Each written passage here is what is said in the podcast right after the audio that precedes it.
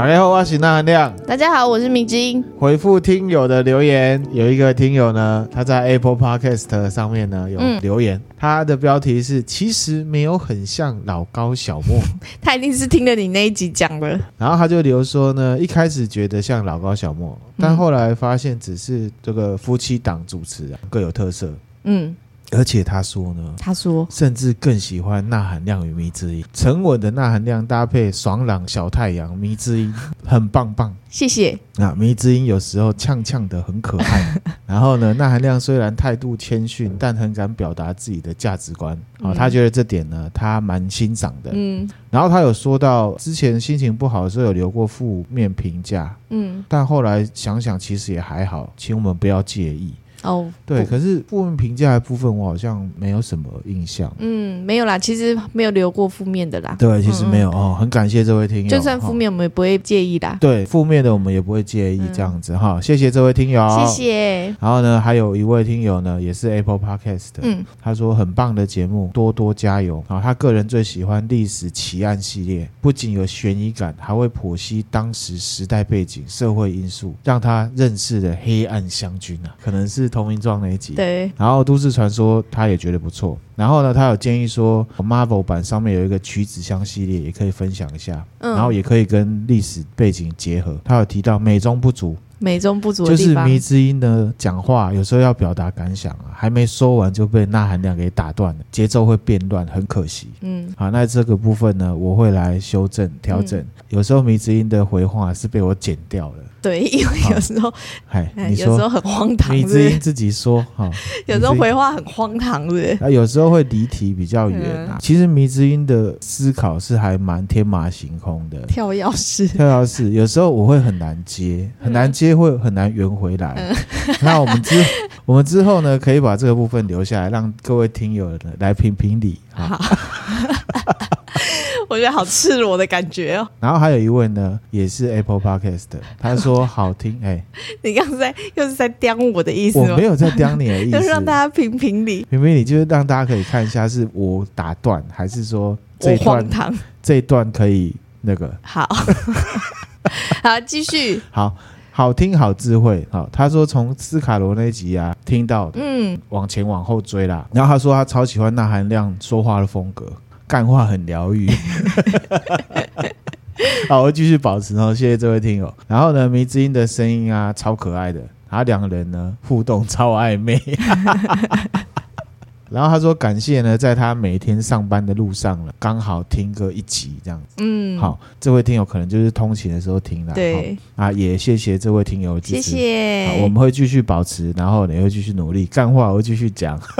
没错。那再来就是要感谢赞助我们的听友了。耶耶啊，有位叫老雷的听友，他呢谢谢两位用心制作的好节目，嗯、工作的时候呢可以有节目陪伴，让他忍不住呢都觉得幸福了起来。嗯，然后。祝我们中秋节快乐，然后就抖内我们，很感谢哈。被听友抖内呢，也是也是有一种很幸福的感觉，对，超幸福的。对，那我们大家一起幸福吧。哈哈 好，然后还有一些听友呢，他是默默的抖内的，嗯，啊，也感谢，谢谢大家，谢谢大家。好，那我们现在呢要来进入正题了。好，迷之音平常听不听音乐？听音乐啊，听音乐。可是说实在的，我都是自从工作之后，我就比较少在听音乐哦，尤其近几年。就是学生时代会听，嗯，其实迷之音喜欢的音乐类型，我也不是很理解。不会啊，你知道我最不喜欢什么音乐？哦，爵士乐吗？对，那含量呢？以前会听爵士乐，就会觉得好像蛮放松的。嗯，可是迷之音呢，我听不懂，没有听懂不懂的问题，就是我没有办法理解爵士乐好听的地方在哪里。哦，哦，了解。嗯，对我来讲，其实我也没有听懂所谓的听懂爵士乐，它就是一种感觉跟氛围啦。嗯嗯，对。可是后来迷之音讲了之后，我也就再也没有听了。好。这个字，你也可以继续听啦，我就耳朵盖起来就好了。啊，那我个人是喜欢听蛮多歌的，嗯，可是呢，不限于特定歌手或乐团啦，就是曲子好听就会听嘛，对，对不对？当然聊到歌曲就很容易这个流露出年纪啦，对不对？有一点。个人最喜欢的歌曲呢是绿洲合唱团啊，Oasis，就是有一首歌嘛，嗯，这你知道。Don't Look Back in Anger，嗯，好然后还有 Eagles 的 Desperado，那个是华丽一族的主题曲，我觉得很好听，那是看剧才觉得好听啦。那中文歌呢？张学友很多，李荣浩还有萧煌奇，我都很喜欢。那前一阵子迷之音在看那个《机智医生生活》，有没有？嗯，哦，曹正奭有在唱一首歌，对，哦，那个很好听。久远以前那个许慧欣有唱过，对，叫做《爱情抗体》嗯。啊，那个曲子我觉得蛮好听，啊，歌词我就没有没有要表达意见了。这样子，跟迷之音交往的过程里面呢、啊，我仿佛。依稀似乎好像恍惚之间呢，有感觉到迷之音好像蛮喜欢日本的 X Japan 的，对。他们的歌很好听，很好听，嗯，是因为他们的外表吗？当然不是，其实会听，因为我以前是念日文系的，对，所以那时候就会接触蛮多日本文化嘛。嗯，然后那时候刚好学校又有热音社，对，所以大家都在听，就是身边的同学们都有在听。音乐，对，都有在听音乐，特别是摇滚乐，对。然后因为以前我们都住宿嘛，所以就是以听音乐，就是没有办法看电视，就是用听的，所以那时候听到的时候就觉得哇，好好听，超好听的。看到样子有吓一跳吗？看到这样子有想说，哎，原来是他们走这路。线的，就是跟我的，就是跟我想象的不一样啊！各位听友不知道对 X Japan 认不认识哦？可能六七八年级的比较认识。嗯哦，年轻的听友可能比较不认识啊。对，X Japan 跟大家大概介绍一下哈，嗯、它算是二十世纪末啊非常威的日本摇滚乐团，重金属乐团，就是 Heavy Metal。嗯、他们的音乐作品啊，销量超过五千万张哦，而且他们的音乐风格主要是速度金属，鼓点很快，然后呢节奏很强的那一种。因为摇滚有很多种嘛，对，虽然他们的表演的形式是很前卫的，然后重金属的风格，可是他们。非常擅长诠释这种情歌，嗯，表现形式很爆裂，可是他的歌词却是情歌很温柔的那一种，嗯，那种感觉就是有一种反差。嗯，他们其实早期是独立乐团哦，他们身为独立乐团之后大红，才跟主流的唱片公司来签约。哦，一九八八年大红了，他们才跟那时候的 Sony 签约出道。嗯，他们算是日本视觉系文化的开山始祖。嗯。那天看他们的 MV 就吓一跳，想说哇塞，那头发很猛烈。说实在啊，如果你让我听他的音乐，我会觉得很好听。对，可是对我来讲，看他们外表，对我来讲是扣分啊。嗯，好，是我个人的观点这样子。嗯、然后呢，二零零七年的时候，滚石杂志把他们的出道专辑叫做《Blue Blood》列为日本史上百大摇滚专辑的第十五名。哦，很厉害。然后他们成员就是有 Yoshiki。嗯，就是团长、鼓手，然后呢，主唱 Toshi，吉他手 Hide，还有另外一个吉他手叫 Pata，然后还有一个叫做台一吉，然后还有另外一个叫 Skizo，Skizo 就是后来跟丁小琴在一起的那一位。嗯、因为他们一九八八年红了之后，其实红了将近快十年了。在一九九七年的时候，四月，主唱这个 Toshi 啊，因为个人因素，那他的说法呢，对外是说对音乐的走向看法不同而退团。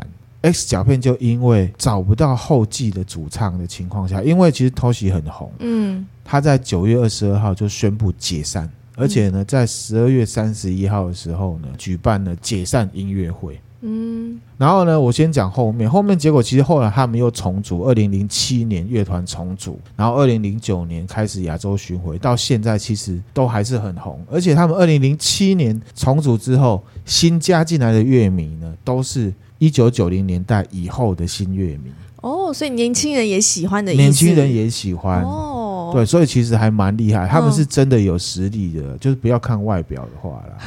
那他们现在还走视觉系吗？他们现在还是稍微一点点，可是没有像以前那么夸张了。哦。对，因为年纪也大了，这样子，嗯、然后中间有一些事情，譬如说 Hide 死掉啦，嗯、像那个 Yoshiki 啊，好像有生了一个什么病。哦，是哦，蛮严重的病，这样子，整个气势就不会像以前年轻人的时候那么的、嗯、狂，那么狂，可是还是很厉害的。好，推荐给大家。嗯，好，他们音乐真的很好听，大家可以去听听。他们最出名的歌叫做《Endless Rain》，嗯，就是无尽的雨吧。还有什么《Silent Jealousy》沉默的嫉妒心之类的，这样子。好，大家可以去找。好，那我们要切入主题的。刚刚讲到一九九七年，主唱 Toshi 啊宣布退出 X Japan。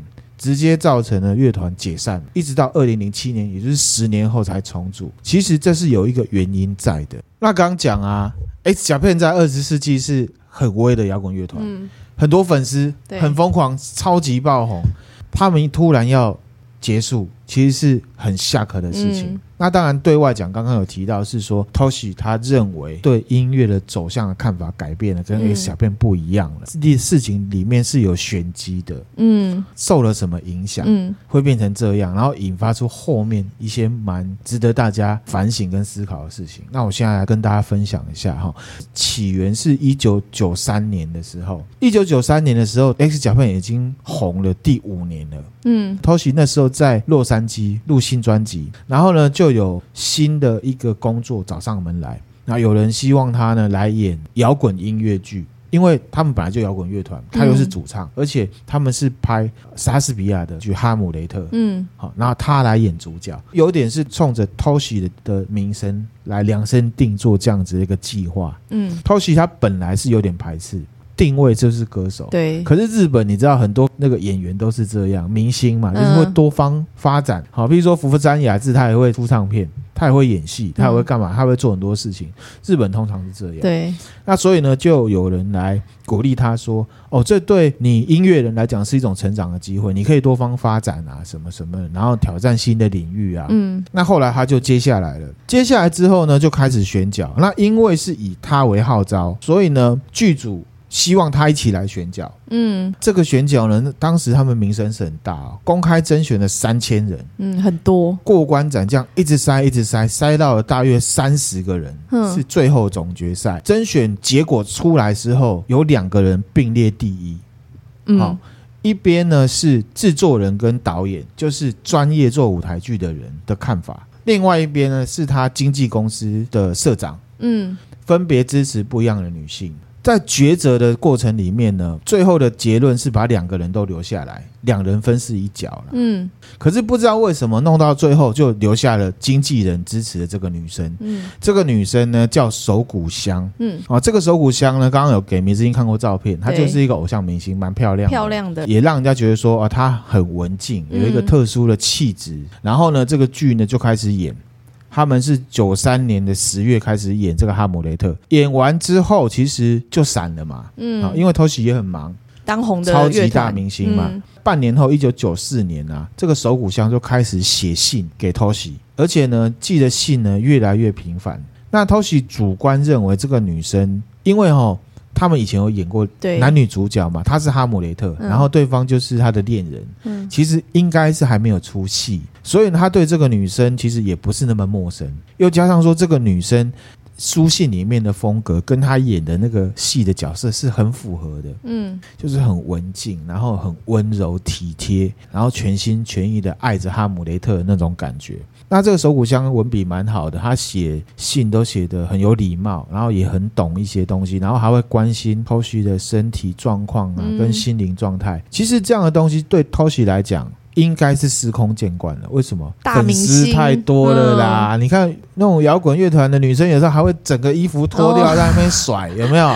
可是呢，这个女生很厉害，嗯，为什么？因为这个女生呢，她有一次出大绝招，她写信来跟 Toshi 说：“我才不是想要跟什么 X 角片的 Toshi 谈恋爱，我想的是真正的你。”嗯，对，这种是前台后台的，你知道我们之前讲过那个。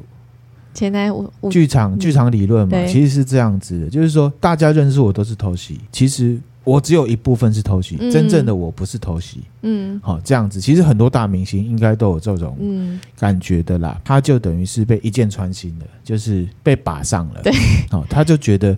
手鼓香是他精神上的支柱。嗯，啊，为什么他会这么单纯？其实也不是因为这样，而是因为说爆红，所以遇到了很多事情，让他都觉得心里面很空虚。嗯，好，比方说他曾经找过他的哥哥来当经纪人。嗯，那他的哥哥呢，以前是想要当偶像明星的，可是后来就没有，反而是弟弟就是 Toshi 红了。嗯、Toshi 为了照顾哥哥，就让他来当经纪人。可是呢，嗯、这个哥哥他反而想要自己红。弄得乱七八糟，然后有负面绯闻。其实你就可可以想象啊，这个世界上我们看到电视上很多明星，通常都是经纪人去管束明星，不要去做一些不好的事情，对，影响形象。嗯、可是以 X 角片的例子，Toshi 的哥哥用经纪人的身份呢，去破坏 X 角片的形象，形象还上了什么八卦周刊什么的。嗯，到最后他们是决裂。嗯，Toshi 给他一笔钱，把他 fire 掉了，然后再另外找经纪人。嗯，然后 Toshi 的妈妈也是，Toshi 的妈妈就什么找了粉丝粉丝到 Toshi 的老家，然后呢收钱哦，嗯，让他看 Toshi 以前的照片，然后让他讲述他以前事情，就是变成好像很势利眼。嗯。然后整体呢，也害 Toshi 跟 X 甲片的成员有一些不好的互动，嗯，就觉得你孔华丁是不是猪队友，是不是怎么样怎么样，弄得乱七八糟。而且更麻烦的是，这个事情是公事、亲情、友情是混在一起的，的耶。因为 X 甲片的团长 Yoshiki 跟 Toshi 是幼稚园就认识的同乡，而且他们国小就一起唱摇滚乐，嗯。国小也好，两个人一起这样一路把打拼上来，爆红了，却发生这种事情。所以对 Toshi 来讲，亲情、友情都是已经因为他的爆红而被碾压，他觉得自己很空虚，嗯、对生活充满了疑问。这时候出现的手鼓箱，对他来讲是一种救赎。嗯，而且呢，手鼓箱就开始会跟他聊一些什么精神世界、心灵的事情。好，然后跟他聊一些宇宙啊、形而上的东西，让他有一种脱离现在现实的这种感觉。哦、然后他当然因为身心疲累，所以呢也有一点点想要逃避现实，嗯、也让他开始接触一些疗愈系的音乐。嗯，同时 X 脚片开始想要去外国进军了。然后他身为主唱的时候，他在唱歌的时候对自己的要求又很高。嗯，然后他的英文发音很烂。所以他非常的挫折，甚至 Yoshiki 也很不满，就是说你英文怎么那么烂？嗯，早知道就我自己当主唱了，类似这样子，公事、亲情、友情这样嘎的乱七八糟的时候，手鼓箱推了他一把，嗯，带他去一个组织叫做 Home of Heart，Home of Heart，嗯，好，这个 Home of Heart 就是一个诈骗兼邪教组织，诈骗集团，对，他们就是唱这个疗愈系音乐的，嗯。嗯，好，然后呢，手鼓箱带他去之后呢，就让他开始听一些疗愈系音乐，然后聊一聊之后呢，因为他是 Toshi 嘛，很有名，所以呢，社长就透过人来跟他讲说，我可以单独的跟 Toshi 见面，哦，量身定做为 Toshi 上一个心灵疗程，因为手鼓香已经把 Toshi 的这个状况告诉这个教主，嗯、叫做 Masaya 的人，嗯。然后呢，Toshi 就想说，哇，这个日币是几万，对我来讲其实也没多少钱，没多少钱，对不对？那又是我信任的女朋友，我最爱的女生介绍给我的，嗯、应该不会出错。他就付了这个钱就去了，去了他就上钩了。嗯，上钩之后就开始呢，一开始是跟他讲一些他以前接触不到的事情啊，心灵疗愈啊，怎么样怎么样的。嗯、然后下一层。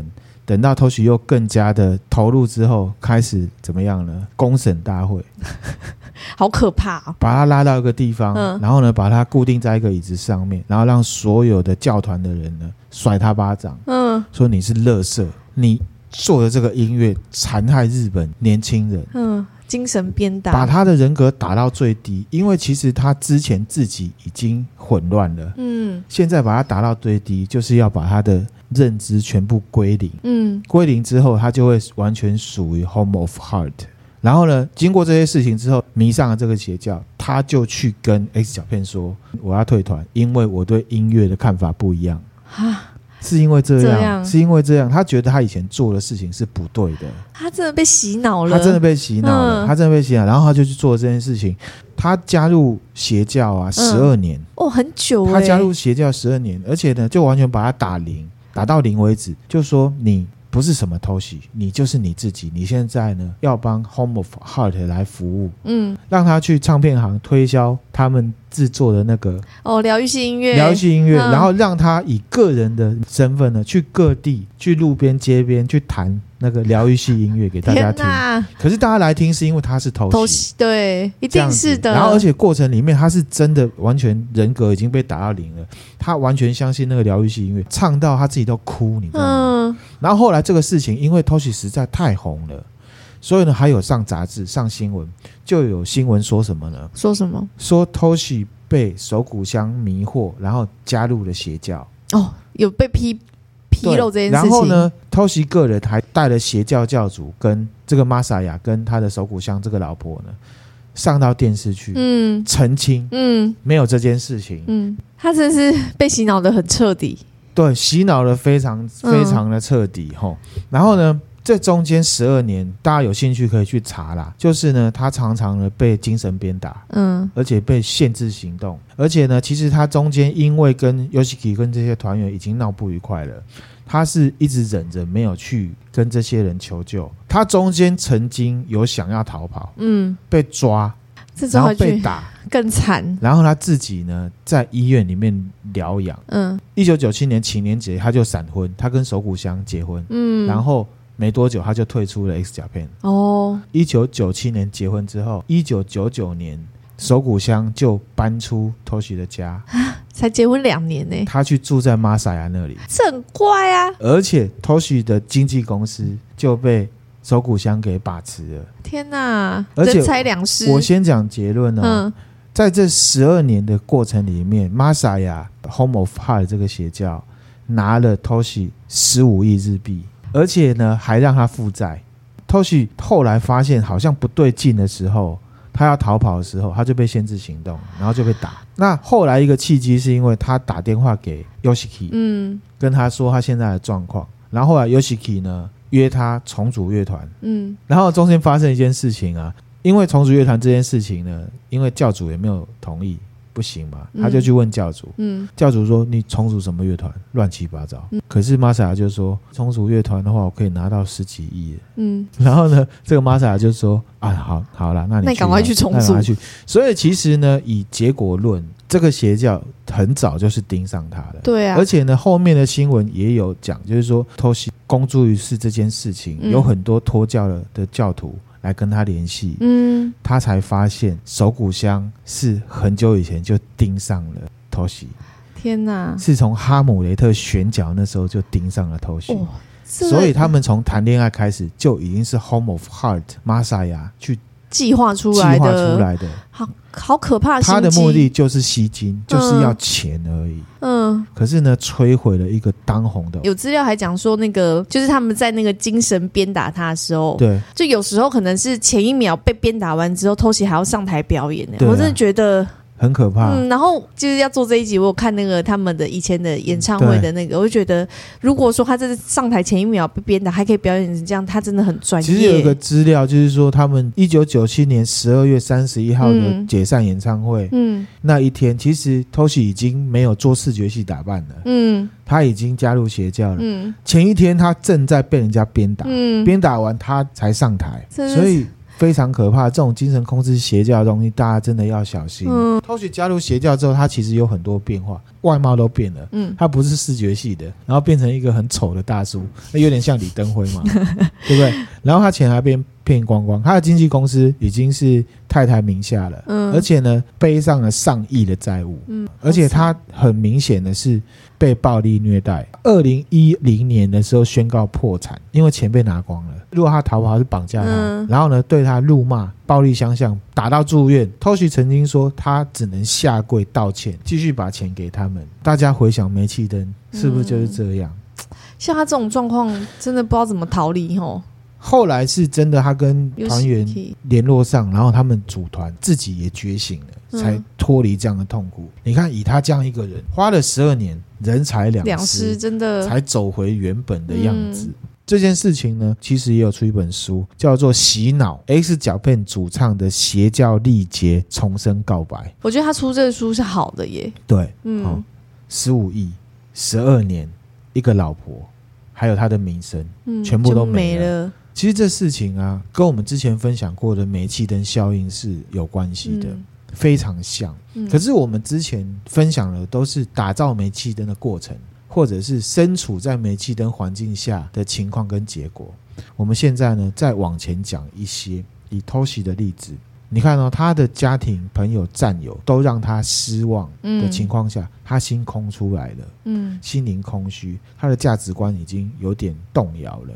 这时候出现了手鼓香。他告诉 Toshi 说：“我爱的不是 X 小变的 Toshi，而是真正的你。”嗯，这代表说我可以把我的心里面的痛苦告诉对方，是一种付出，是一种依赖。可是如果对有心人士而言，就是拿到你把柄的意思。对耶。这时候，这个最重要的人呢、啊，把他带到邪教组织里面。其实我们用减法逻辑来看，如果我没有手骨香带他去。我觉得他应该不会自愿去上这种心灵课程。对啊，因为是他最爱的人，跟他最信任的人带他去的。嗯，这个也可以让我们回扣我们现在如果遇到邪教的时候可能的状况。嗯，通常都是男女朋友、老公、家人，或者是你信任的人带你进去的。没错，哎，是哎，而且是在你心灵最弱弱的时候、最没有信心的时候带你去的。嗯这些人通常都是自己最重视的人，自己最爱的人。啊，可是这种人有可能是真的，有一种是假的，就像手骨香这种的。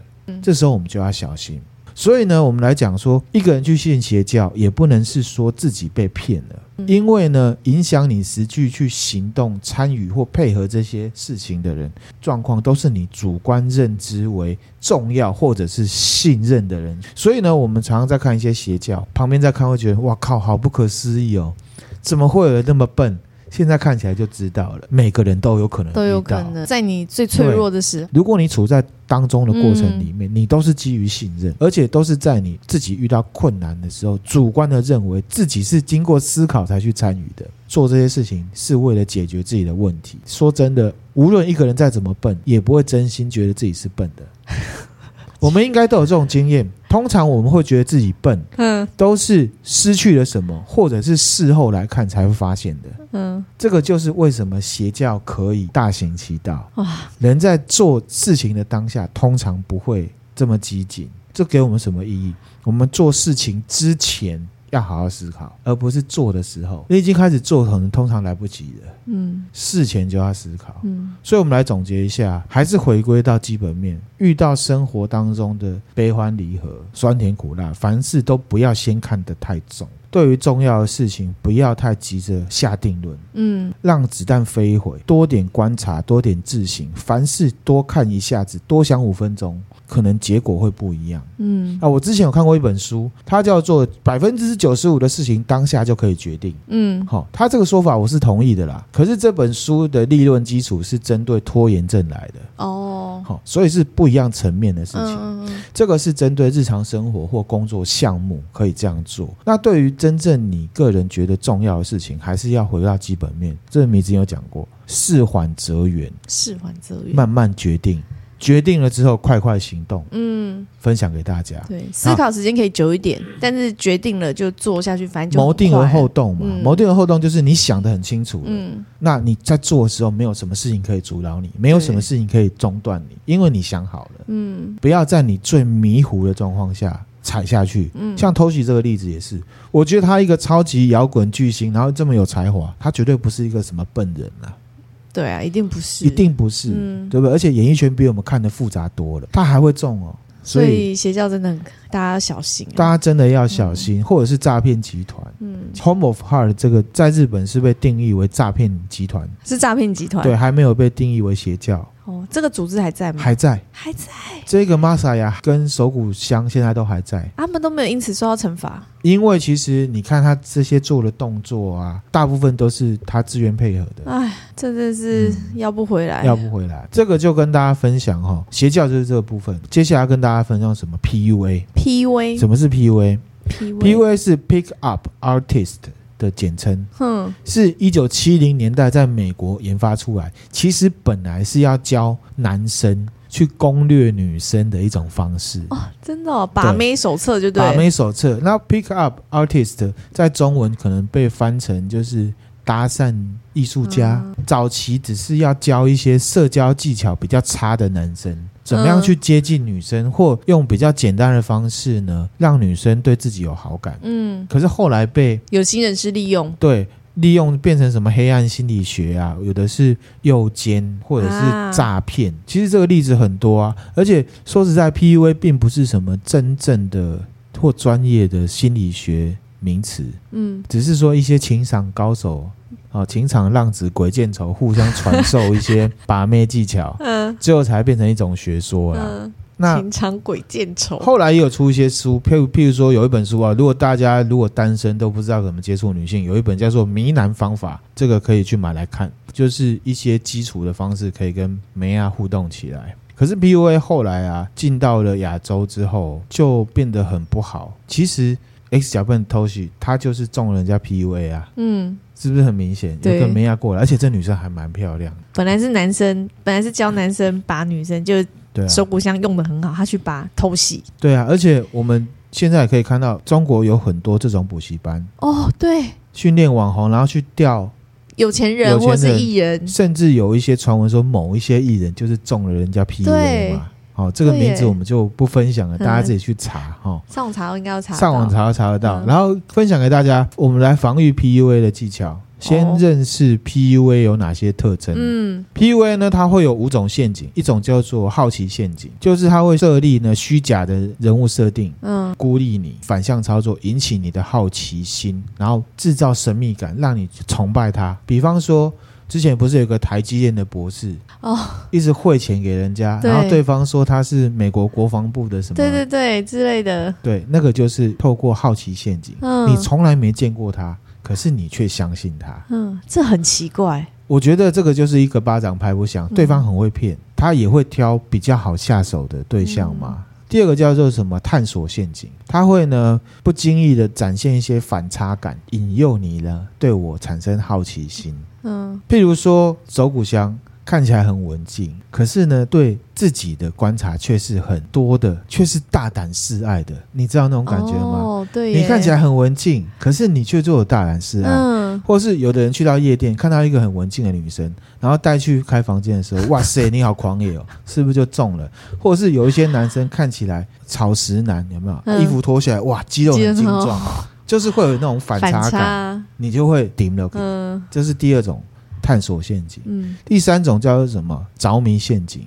已经上钩的时候，就会要求对方你要证明你有多爱我。嗯，如果你很爱我，明天就汇五百万给我。嗯，如果你很爱我，明天就帮我送早餐。嗯，类似情绪勒索的这种。哦，嗯，这是第三招。第四招是什么？自尊摧毁哦，来了，自尊摧毁，就是说你这个渣男怎么样怎么样，你根本不爱我了，嗯、我怎么样？你当初是怎么追我的？怎么样怎么样怎样怎样？嗯、很多自尊心摧毁，自尊心摧毁，贬低羞辱你，让你全盘的否定自己，嗯、或者是告诉你说你现在对我已经不够好，对不对？你知不知道我当初啊，人家在追我的时候都是谁谁谁哪些人？那些人都比你有钱，我是因为真的觉得你个性很好，我才跟你在一起的。结果你现在却这样，嗯。抬高自己，同时贬低对方，这个就是自尊摧毁陷阱。嗯、第五个叫情感虐待，恩威并施，把你人格打到最低，可是偶尔又好像对你很好，这个是霸凌。那个我之前分享北九州那个凶手最常使用的，嗯，嗯，这是也是很多家暴者会用的。对，所以 PUA 其实虽然不是一个专业的心理名词，可是可以分享给大家，嗯、大家真的可以去研究一下。我、哦、其实，在职场，有的人想要塑造自己的人格，也都是用这种方式，嗯、或者是诈骗。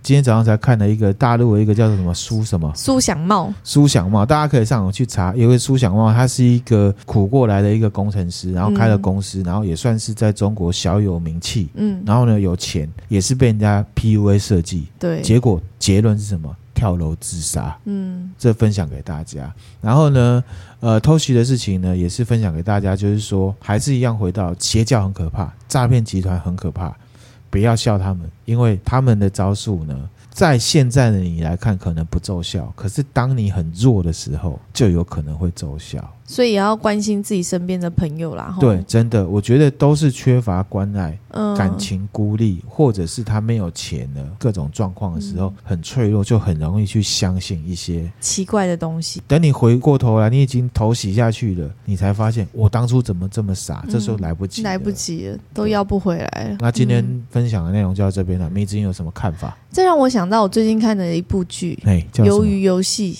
它也是，就是它的开端就是男主角已经身无身无分文，然后也是过得很堕落这样子。然后有一天，他就在地铁里面就遇到孔刘嘛，然后孔刘就是先给他，就跟他讲说，跟你玩一个游戏，然后赢的话我就给你十万，那你输的话你就是对。也要给我十万，这样就是用十万来做赌注。对。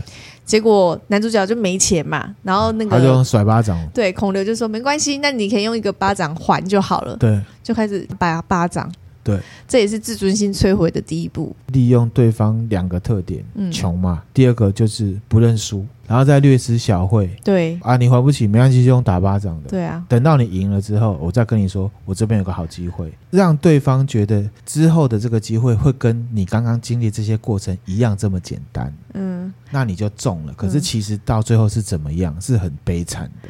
但我觉得那个桥段有一个，我觉得。蛮值得讨论的，就是因为那个孔刘跟男主角在玩的时候，男主角一直输，一直输，一直输嘛，狂被打巴掌。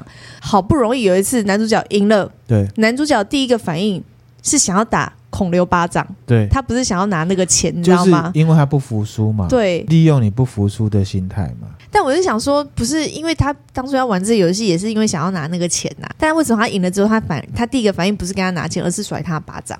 人到最后，其实追求都还是自尊心。哦，我问你，你要钱是不是为了你要自尊心？好像也是哦。钱、车子或者是任何外在的所有的东西，都还是指向你心里面的某一种你希望成就的特质。嗯，那今天分享的内容就到这边啦。嗯，那如果觉得我们内容还不错的话，欢迎追踪我们的 FB 或 IG，也可以到 Apple Podcast 上面给我们评分留言哦。